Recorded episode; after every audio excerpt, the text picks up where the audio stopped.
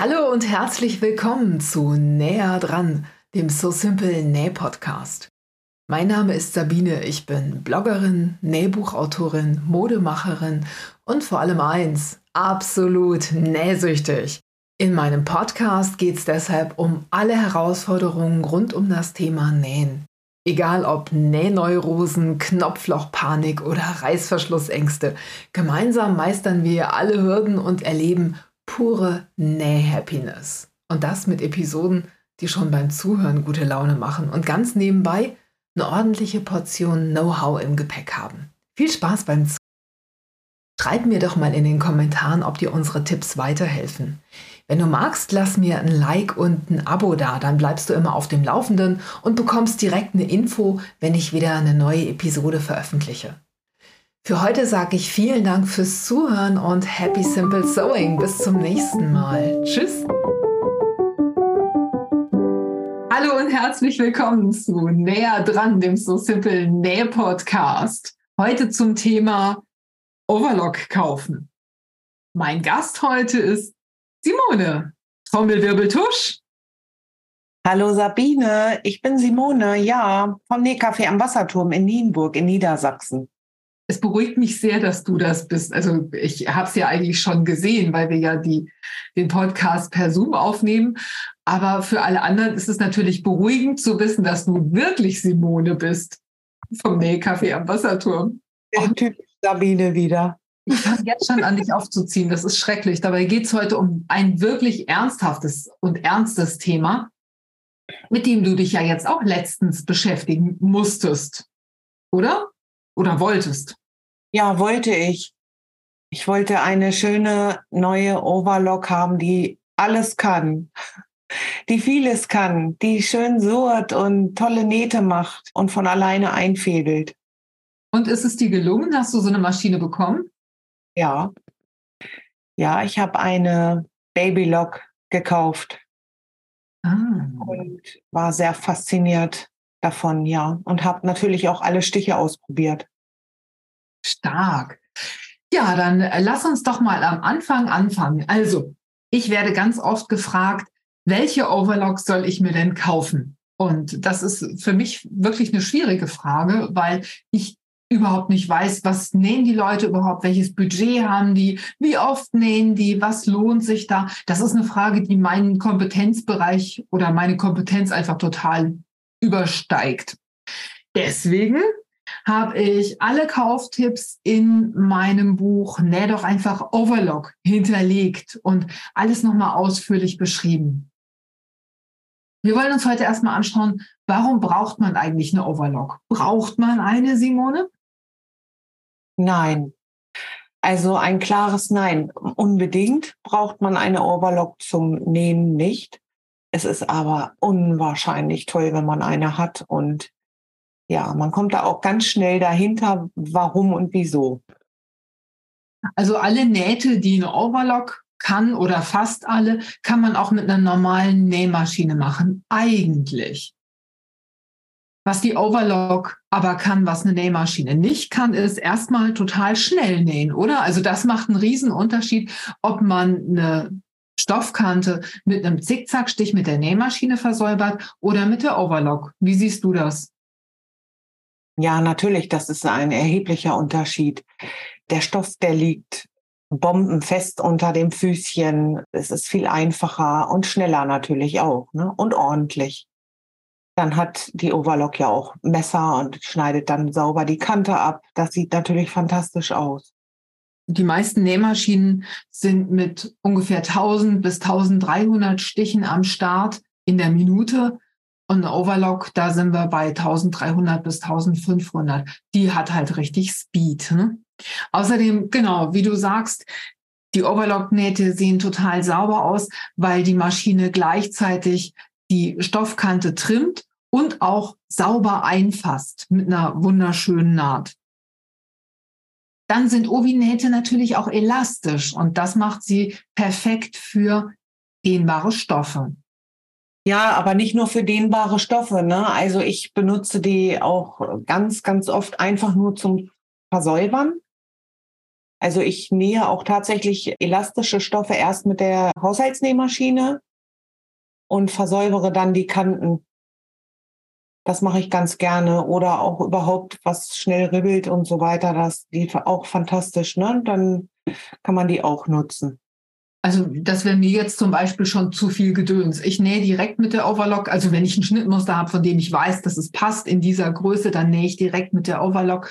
Und ich versäubere zum Beispiel, wenn ich mir eine Leinenbluse nähe, oft die Schnittteile vorab mit der Overlock, bevor ich sie dann mit der Nähmaschine mit einem Gradstich zusammennähe. Das geht ja rasend schnell und ich kann dann die Nahtzugaben schön sauber auseinanderbügeln und die sehen dann einfach glatt und richtig gut aus.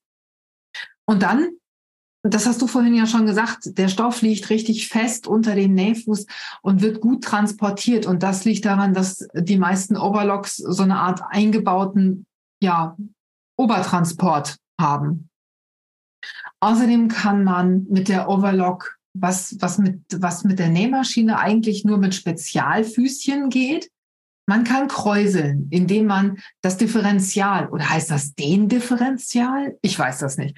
Indem man das Differential, ich sage, ich bestimme jetzt einfach mal, dass es das Differential heißt, indem man das hochdreht. Also man kann den Stoff damit kräuseln und man kann ihn dehnen. Also zum Beispiel, wenn man einen Wellensaum damit nähen will. Ja, das geht mit elastischen Stoffen wunderbar, wenn du einfach nur ziehst wenn du den Stoff ein bisschen festhältst, ne? Und dann nähst, dann, dann wellt es sich ja auch. Das sieht dann besonders schön aus, wenn du einen Rollsaum machst. Als Kante, als Abschlusskante. Genau, insgesamt kann man ja gut die Overlock nehmen, um Stoffkanten zu versäubern. Also zum Beispiel mit dem Rollsaum, wie du sagst, und dann entweder ziehen oder hast du gerade Rollsaum gesagt? Ja, Okay, du hast Rollsaum gesagt. Genau. da kann man super die Stoffkanten mit versäubern. Ja, ist so. Ja, aber nicht nur Stoffkanten versäubern, sondern auch tatsächlich als Abschlusskante, ne? Dann brauchst du nur noch den Rollsaum. Das sieht auch ganz toll aus. Bei so einem kleinen, so, ein, so ein Unterhemd zum Beispiel mit Rollsaumabschluss. Jersey. Wunderbar wir sollten mal drüber sprechen. Es gibt ja noch andere Maschinen, die man statt einer Overlock einsetzen könnte. Also vielleicht sollte man mal gucken, was kann eine Overlock, was zum Beispiel eine Cover nicht kann. Das fragen sich viele. Brauche ich eine Cover noch zusätzlich? Eine Cover ist eine Maschine, die eigentlich vor allem dafür da ist, schöne Säume zu nähen und vielleicht mal ein Kettstich oder so, wenn man da nur mit einer Nadel unterwegs ist. Eine Cover kann nicht die Stoffkanten versäubern, die kann auch nicht trimmen und die kann auch, also eigentlich auch nicht kräuseln, oder? Kann eine Cover kräuseln? Nein. Das weiß ich jetzt gar nicht. Aber wenn man eine normale Haushaltsnähmaschine zu Hause hat und überlegt, was man für eine Zusatzmaschine anschaffen sollte, dann ist die erste Wahl die Overlock, nicht die Coverlock. Meine Meinung ist das.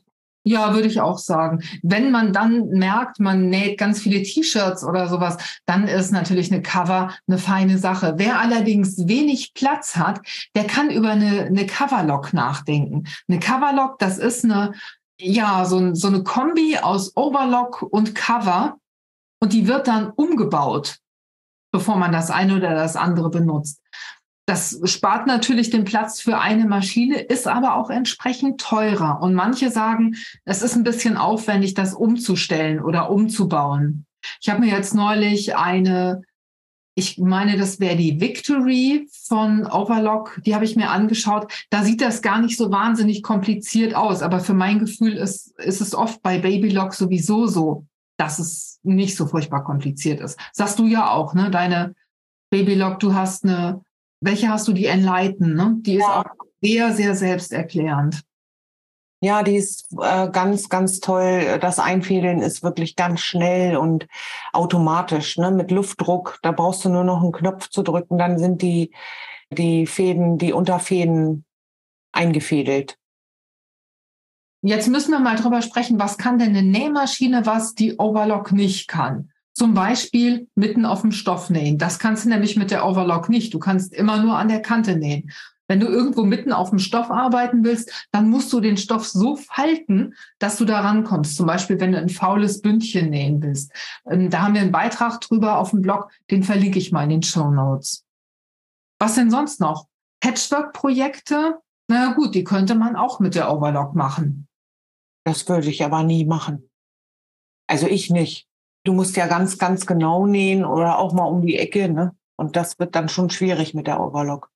Ja, das stimmt. Es gibt Leute, die machen so T-Shirt-Quills mit der Overlock, indem sie dann große Stücke ausschneiden, zum Beispiel bei T-Shirts mit Druck oder so und nähen das dann mit der Overlock zusammen. Das kann man machen, aber das ist natürlich, das hat nicht den Charakter von einer Patchwork-Decke im klassischen Sinne. Ne? Ja, genau. Dann lass uns doch mal drüber sprechen, worauf man achten sollte, wenn man eine Overlock kauft wenn du dich entschieden hast, äh, eine zu kaufen, dann, dann steht es eigentlich schon, schon fest, würde ich sagen. Und dann ist es so, dass die Preisklasse ja entscheidend ist.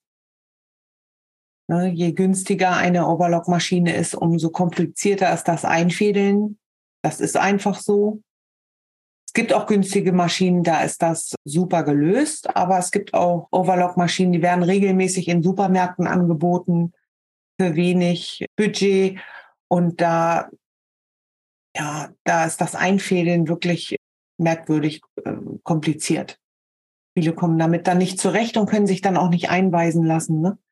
Im Supermarkt geht das schlecht. Das sind übrigens die Maschinen, zu denen ich die meisten Kommentare bei meinem Video Overlock einfädeln bekomme oder bei denen die Leute mir am häufigsten eine E-Mail schreiben und sagen, ich komme damit nicht klar, warum nicht, kannst du mir das mal erklären? Kann ich nur sagen, nein, ich kenne die Maschine nicht, weil jede Maschine ein bisschen anders eingefädelt wird. Also gerade die, die manuell eingefädelt werden, ohne dieses Lufteinfädelsystem, da ist die Systematik eigentlich immer ähnlich, aber jede Maschine hat so ihre Besonderheiten.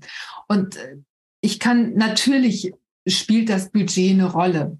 Aber ich würde immer sagen, man sollte sich die bestmögliche Maschine kaufen, die man sich leisten kann. Also nach Möglichkeit selbst erklären und lieber ein paar Monate länger sparen und dann vielleicht ein gebrauchtes Modell. Viele Händler nehmen ja auch Rückläufer wieder an und geben die dann wieder in den Verkauf oder überholen Maschinen, die dann wieder in Zahlung gegeben werden zum Beispiel.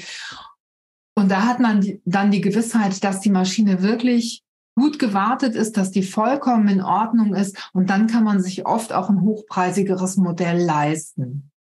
Ja, zuallererst muss man sich überlegen, was nähe ich am häufigsten oder was möchte ich in der Zukunft am liebsten nähen das ist ja dann auch schon eine wichtige Frage, worauf man Wert legt, ne, was man nähen möchte. Also wenn jemand nur Patchwork näht, dann ist eine Overlock nicht unbedingt die Maschine, die man jetzt als erstes brauchen würde. Es sei denn, man würde so wie du eine Decke oder eine Patchwork-Decke, das macht Birgit ja auch, mit der Overlock rundrum auf zum Beispiel ein Teddyplüsch nähen oder so, ne? Ja, das ist schon, das kann man dann machen, aber meistens macht man das dann auch erst, weil man sie hat. Ne? Sonst würdest du darauf ja gar nicht kommen, dir dafür dann extra eine Overlock-Maschine anzuschaffen. Ja, wenn jemand gerne elastische Stoffe zum Beispiel verarbeitet, gerne Babyklamotten näht, gerne auch Sachen für sich selber näht aus dehnbaren Stoffen, dann ist eine Overlock natürlich die erste Wahl und eine super Maschine. Also dann sollte man sich nach Möglichkeit eine anschaffen. Außerdem finde ich, es ist eine, ist eine gute Frage, was will ich in der Zukunft nähen? Also eben nicht nur, was nähe ich jetzt, weil man entwickelt sich ja weiter, man entwickelt sich auch, was seine Fähigkeiten angeht, ja weiter. Oder du nähst doch bestimmt heute auch anders als vor, sagen wir mal, fünf Jahren. Ja, das auf jeden Fall. Aber da war gar nicht die Frage, ob ich überhaupt eine Oberlock haben möchte. Ich hatte eine, aber die Preise gehen dann in die Höhe. Ne? Je länger du dabei bist, so ist das einfach. Für mich ist auch immer eine entscheidende Frage, habe ich einen Fachhändler in der Nähe? Ich habe früher häufiger Nähmaschinen online gekauft und habe dann die Erfahrung gemacht, dass es mir gefehlt hat, dass ich wirklich eingewiesen werde, dass ich auch mal mit der Maschine, wenn ich eine Frage habe, hingehen kann und sagen kann, Leute, zeigt mir noch mal, wie das geht. Also wenn jemand sehr, sehr fit ist, was Nähmaschinen oder Overlocks angeht, dann mag das sein, dass man vielleicht auch niemanden vor Ort braucht. Aber gerade wenn man Einsteiger ist, ist es, glaube ich, ein guter Tipp, wenn man darauf achtet, dass man wirklich einen Händler oder den Händler, wo man die Maschine gekauft hat, in erreichbarer Nähe hat. Denn wenn ich beim Discounter kaufe und dann zum Händler vor Ort gehe und sage, können Sie mir die Maschine mal erklären, dann wird der Händler einen schon kariert angucken. Das stimmt und das ist auch unbedingt anzuraten, eine Overlock nicht im Supermarkt zu kaufen oder online nur dann zu kaufen, wenn man sich ganz sicher ist. Ein Fachhändler kann wirklich auch schnell weiterhelfen, einweisen und so weiter. Auch danach, nach dem Kauf, wenn irgendwas komisch ist, man kommt nicht mehr zurecht, dann sind die auch wieder für einen da.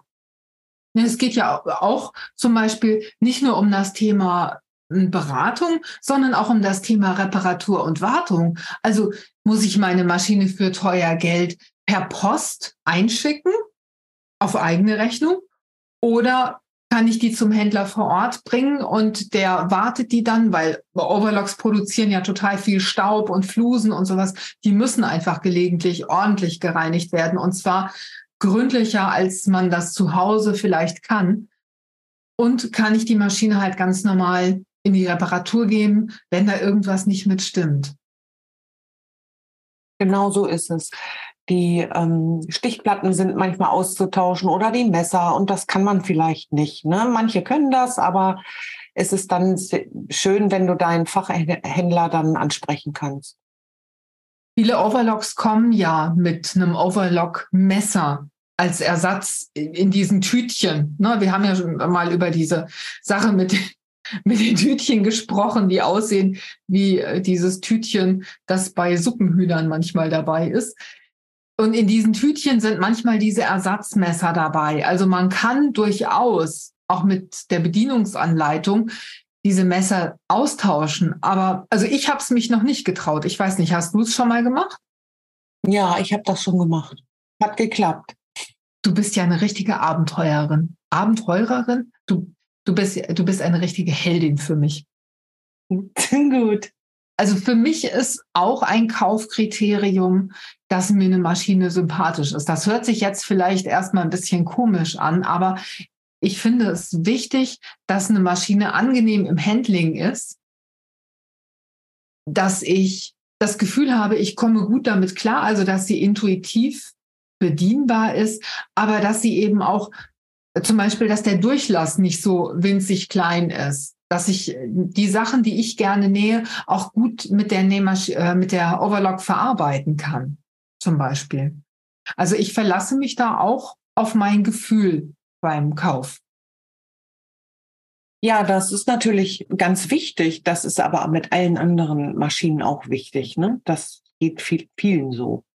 Genau. Also zum Beispiel hat mir jemand geschrieben, meine Maschine ist so irrsinnig laut. Was kann ich denn machen, dass sie leiser ist? Also Overlocks sind oft laut, weil die eine gewisse Masse haben und die Tischplatte zum Beispiel, auf der sie stehen, zum Vibrieren bringen. Also da ist viel in Bewegung. Das heißt, die müssen auf einer ordentlichen, soliden Tischplatte, auf einem ordentlichen, soliden Tisch stehen und dann sind sie oft schon leiser. Manchmal kann man auch noch eine Filzplatte oder so eine, so eine Gummiplatte oder sowas unterlegen oder eine Schaumstoffplatte. Da gibt's alles Mögliche, was das so ein bisschen dämpft. Aber es gibt einfach Overlocks, die sind lauter als andere, oder? Auf jeden Fall. Ich habe eine, äh, die hat eine Overlock-Matte. Das gibt es extra zu kaufen. So, so Schaum, Schaumgummi ist das, ne? Trotzdem wackelt da der ganze Tisch und sie ist ziemlich laut. Die näht super, das ist gar keine Frage und lässt sich auch super einfädeln. Aber sie ist halt laut und rattert so. Und der, die Dinge, die auf dem Tisch liegen, die wackeln dann mit. Ja, und dann gibt es so Overlock-Maschinen. Die neue, die ich jetzt habe, da passiert das nicht. Die ist leiser, sanfter. Ja, die hat noch nicht mal eine Matte, aber die will ich trotzdem anschaffen. Ja, also die Erfahrung habe ich auch gemacht, dass Babylock-Maschinen eher leise sind. Mir hat jetzt neulich eine geschrieben, ich kann immer nur abends nähen, wenn mein Kind schläft und das schläft nebenan. Und deswegen brauche ich eine Maschine, die besonders leise ist. Welche soll ich denn jetzt kaufen? Also ich bin noch nicht mit dem Hörrohr im Nähmaschinenladen gewesen und habe alle Nähmaschinen jetzt oder alle Overlocks mir angehört, um sagen zu können, welche Nähmaschine oder welche Overlock jetzt besonders leise ist. Da bin auch ich überfragt.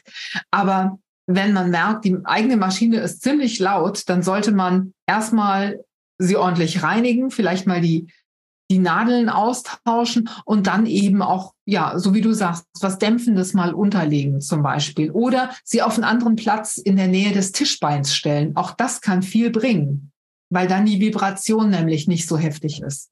Und dann zum Thema Einweisung. Hast du dich auf deine neue Overlock einweisen lassen? Ja, auf jeden Fall. Das habe ich gemacht. Ich habe auch mehrere Maschinen probiert und habe mich einweisen lassen. Ja, das mache ich auf jeden Fall, sowas. Und was passierte da? Kannst du das sagen? Was da passierte? Ja, mir wurde erklärt. Also erstmal habe ich die Maschinen ausprobiert. Ich habe damit genäht. Ne, das ist ja das eigentlich das Wichtigste. Das hat mir bei allen Maschinen gefallen. Neue Maschinen nähen natürlich auch alle erstmal super, das ist klar. Und danach habe ich mir das Einfädeln zeigen lassen. Ne? Ich wollte es besonders schnell und einfach haben. Und das wurde mir mehrmals gezeigt. Und ich habe es dann auch selbst mehrmals ausprobiert. Das finde ich ist ein total wichtiger Punkt, dass es dir erst gezeigt wird und du das dann praktisch assistiert selber machen kannst und dir die Leute sagen, hier machst du aber noch was falsch oder hier ist der Faden nicht richtig in der Spannung drin. Denn wenn man das einmal drin hat, wenn man einmal, den, wenn, wenn der Schlendrian einmal einmal so drin ist, dann macht man es immer irgendwie verkehrt und wundert sich ständig, dass die Nähte nicht schön werden, dass es nicht aussieht, dass die Nähte nicht haltbar sind und so. Und oft liegt das daran, dass man nicht ordentlich eingewiesen ist auf die Maschine. Genau, und das ist passiert und dann hat das gut geklappt und zu Hause habe ich das dann auch gleich nochmal ausprobiert, damit ich das nicht nach zwei, drei Tagen oder womöglich eine Woche vergessen habe. Ne? Man kann auch, wenn der Händler damit einverstanden ist, ein Handyvideo machen, wie das Einfädeln funktioniert. Von vielen Maschinen findet man auch das Einfädeln bei YouTube oder so. Aber wenn man jetzt von seiner eigenen Maschine das nochmal nachvollziehbar aufzeichnen will, dann kann man fragen, sind Sie damit einverstanden, dass ich mir das einmal aufnehme? Manchmal sagen die Händler, nee, möchten wir nicht, weil das kann ja dann auch ins Internet gestellt werden. Aber in vielen Fällen ist das für die Händler auch okay. Also nicht, dass es äh, bei YouTube hochgeladen wird, sondern dass man es dann zu Hause für den eigenen Arbeitsablauf nochmal als Video da hat. Das ist auch eine gute Idee. Das habe ich, auf die Idee bin ich gar nicht gekommen. Aber notfalls hat man ja auch noch eine Bedienungsanleitung und die sind meistens sehr gut. Ja, das ist die Frage. Also Hast du, bevor du die Maschine gekauft hast, in die Bedienungsanleitung geguckt? Also hast du dir angeguckt, wie die Bedienungsanleitung aufgebaut ist und ob die ja verständlich ist? Nee, das habe ich nicht gemacht. Das habe ich tatsächlich nicht gemacht. Machst du sowas vorher, vorm Kauf? Ja, manchmal mache ich das, dass ich mir die Bedienungsanleitung einmal anschaue. Bei vielen Nähmaschinen und Overlocks kann man diese Bedienungsanleitungen vorab auch als PDF sich schicken lassen oder runterladen. Und dann kann ich dann, da kann ich gucken, ist das ein totales Kauderwelsch? Ist das irgendwie nur ein schlecht übersetztes Chinesisch, das mir im Zweifelsfall überhaupt nicht weiterhilft, wenn ich ein Problem habe? Oder ist das eine Bedienungsanleitung, die gut aufgebaut ist, gut bebildert ist? Da kommt es ein bisschen drauf an, wo ist mein Schwerpunkt? Also es gibt Bedienungsanleitungen, wo zum Beispiel das Einfädeln von einer Overlock gar nicht so gut erklärt wird. Auch bei hochpreisigen, guten, soliden Overlocks kann es sein, dass du auch nach dem Fototutorial in der Bedienungsanleitung nicht in der Lage bist, diese Maschine einzufädeln, weil man es wirklich einfach nicht gut erkennen kann auf den Fotos und weil es auch in, dir, in dieser Beschreibung nicht ordentlich nachvollziehbar ist. Und ich finde, wenn man darauf angewiesen ist, dann sollte man schon mal gucken, verstehe ich überhaupt, was da steht. Aber ich kann mir vorstellen, dass das Problem da ist. Du, du kennst ja ein, wenn du zum ersten Mal eine Overlock-Maschine kaufst, hast du ja überhaupt gar keine Ahnung, wie die aufgebaut ist und ob die Bedienungsanleitung äh, gut ist oder nicht. Also ich kann mir vorstellen, dass man das dann gar nicht beurteilen kann man kann eine Stichprobe machen. Also du kannst dir ein Foto vom Einfädeln raussuchen, kannst gucken, jawohl, ist, funktioniert das oder verstehe ich, was daneben steht? Kann ich das anhand des Fotos nachvollziehen, was ich jetzt hier zu tun habe? Denn es soll ja handlungsleitend sein. Das ist ja das Wichtige. Und wenn du diesen Text nicht als wirklich handlungsleitend empfindest, dann finde ich, ist das eine Aussage für sich. Dann sollte man vielleicht noch mal überlegen, guckt man sich vielleicht auch mal eine andere an. Gut, das wäre zu überlegen. Das kann man ja so machen, ne? Und dann nehme ich mir immer auch was zu schreiben mit. Also ich mache auch Einweisungen, auch wenn ich die Maschinen schon gut kenne. Ich nehme mir immer ein Notizheftchen mit und schreibe mir so die Spezialitäten oder die Kniffe auf. Denn diese Nähmaschinenhändler und Händlerinnen, die sind ein Fundus an Nähtipps. Und was die einem in so einer Einweisung alles stecken können, das vergisst man ja, weil man dann so aufgeregt ist, dass man, man kriegt ein neues Gerät und was man damit alles machen kann. Und im Eifer des Gefechts notierst du dir dann oder merkst du dir dann eben nicht die coolsten Tipps. Und das mache ich jetzt mittlerweile. Das ist, ich kann das nicht immer lesen, weil ich dann so schnell schreiben muss. Aber oft weiß ich dann so ungefähr zumindest, was damit gemeint sein könnte und kann das nachvollziehen und kann diese Tipps dann eben auch schon mal weitergeben und auch gut anwenden. Ich bin ja gar kein Notizheft-Mensch. Also ich mache mir selten Notizen, aber da habe ich das dann auch gemacht, tatsächlich. Und das hat mir sehr, sehr geholfen über Jahre.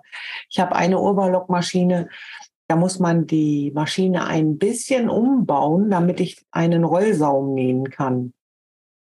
Und dafür muss man dann die Kettelzunge rausnehmen, die linke Nadel rausnehmen oder rechte, nee, linke Nadel rausnehmen und einige Veränderungen, ne? Stichlänge einstellen. Das habe ich mir tatsächlich auch aufgeschrieben. Der Zettel ist schon neun Jahre alt.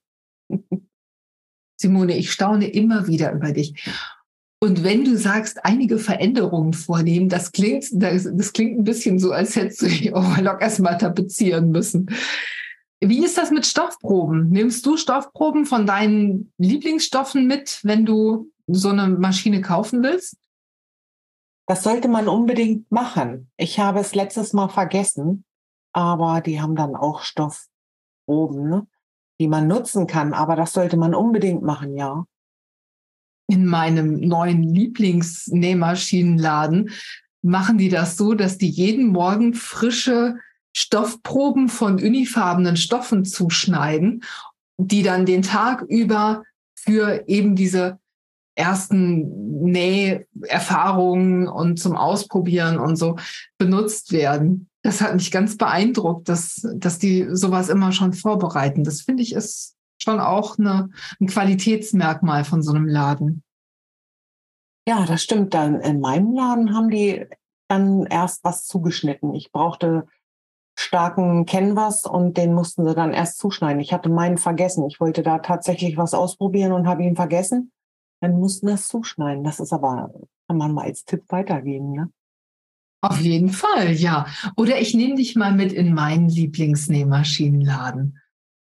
Unbedingt. Ähm, ja, ja, das machen wir.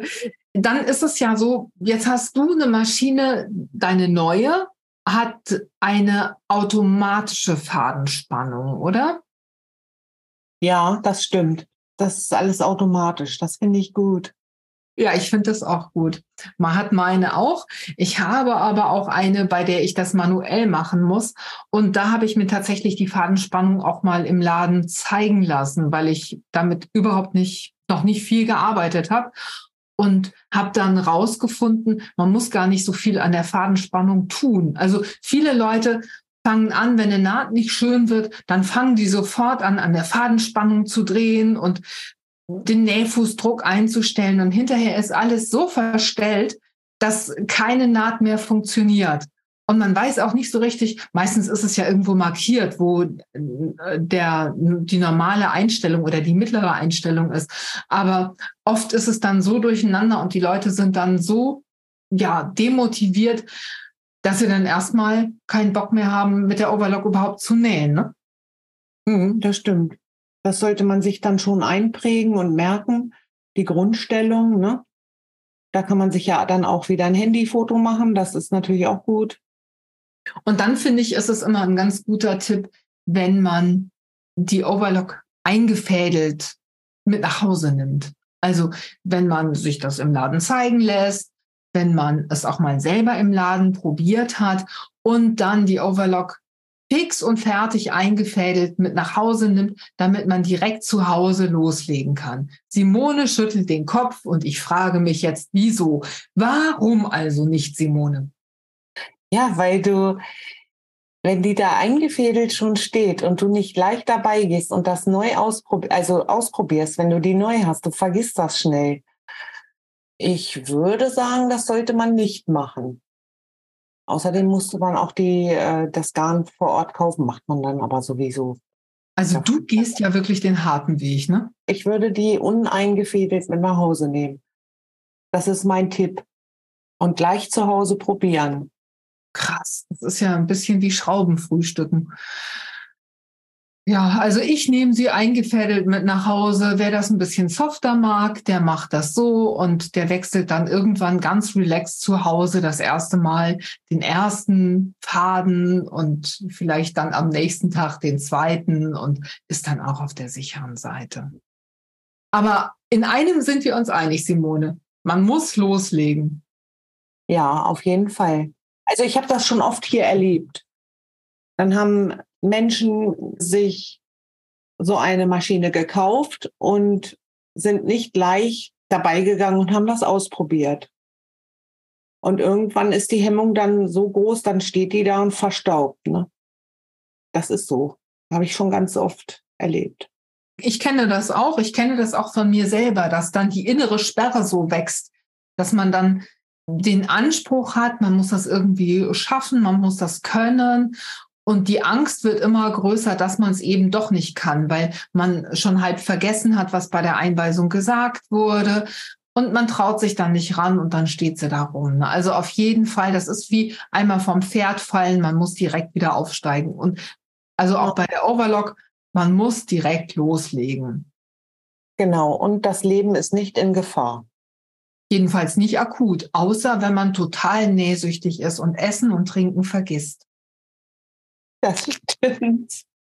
Das ist gefährlich. Das ist wirklich so eine Art Berufsrisiko, das wir haben. Ist dir das eigentlich klar? Nee, ich, ich weiß, das wäre schön, wenn ich das Essen mal vergessen würde. Das passiert mir nicht. Nee, bei mir auch nicht, ehrlich gesagt. Naja, gut. Aber könnte, es könnte doch passieren. Und was wäre es für ein Drama? Dann säßen zwei Gerippe an der Maschine. Und dann würden wir Größe 50 nähen und bräuchten nur noch Größe 32. 32 würde ich nicht haben wollen, hatte ich, glaube ich, in meinem ganzen Leben noch nicht. Auch nicht. Ich auch nicht. Vielleicht mit vier oder so.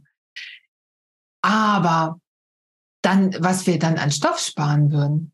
Sabine, lass uns bloß das Thema wechseln. Ja, ist gut. Haben wir noch einen Tipp? Für das Thema gibt es so viele Tipps, aber da ist dein Buch echt ein super Nachschlagewerk. Ne? Das muss ich echt mal sagen. Es freut mich, dass du das so siehst, Simone. Vielen Dank. Ich werde also das Buch nochmal in den Show Notes verlinken und da habt ihr dann alle Tipps, Anleitungen und Schnittmuster schön zusammengepackt in einem Buch und habt immer alles griffbereit. Haben wir über alles gesprochen, Simone? Mal wieder nicht. Nein, Sabine, das macht aber nichts. Wir können ja noch mal eine Folge nachschieben. Genau. Simone, das hat viel Spaß gemacht mit dir, den Overlock-Kauf noch mal gedanklich nachzuvollziehen. Ich hoffe, ihr hattet auch Spaß beim Zuhören und ihr habt den einen oder anderen Aha-Moment bekommen? Schreibt uns gerne in den Kommentaren, wie euch die Folge gefallen hat. Ihr könnt uns natürlich auch gerne einen Themenwunsch dalassen, wenn ihr mögt. Simone und ich sagen für heute vielen Dank fürs Zuhören und bis zum nächsten Mal. Tschüss, Simone. Tschüss, Sabine. Tschüss, ihr alle. Das war's für heute. Ich hoffe, dieser Podcast hat dir den ein oder anderen Aha-Moment beschert. Schreib mir doch mal in den Kommentaren, ob dir unsere Tipps weiterhelfen. Wenn du magst, lass mir ein Like und ein Abo da, dann bleibst du immer auf dem Laufenden und bekommst direkt eine Info, wenn ich wieder eine neue Episode veröffentliche. Für heute sage ich vielen Dank fürs Zuhören und Happy Simple Sewing. Bis zum nächsten Mal. Tschüss. Mein Gast heute ist tada, Simone. Ich bin Simone vom Nähcafé am Wasserturm. Trommelwirbeltusch. Entschuldigung. Nein, komm, machen wir nochmal.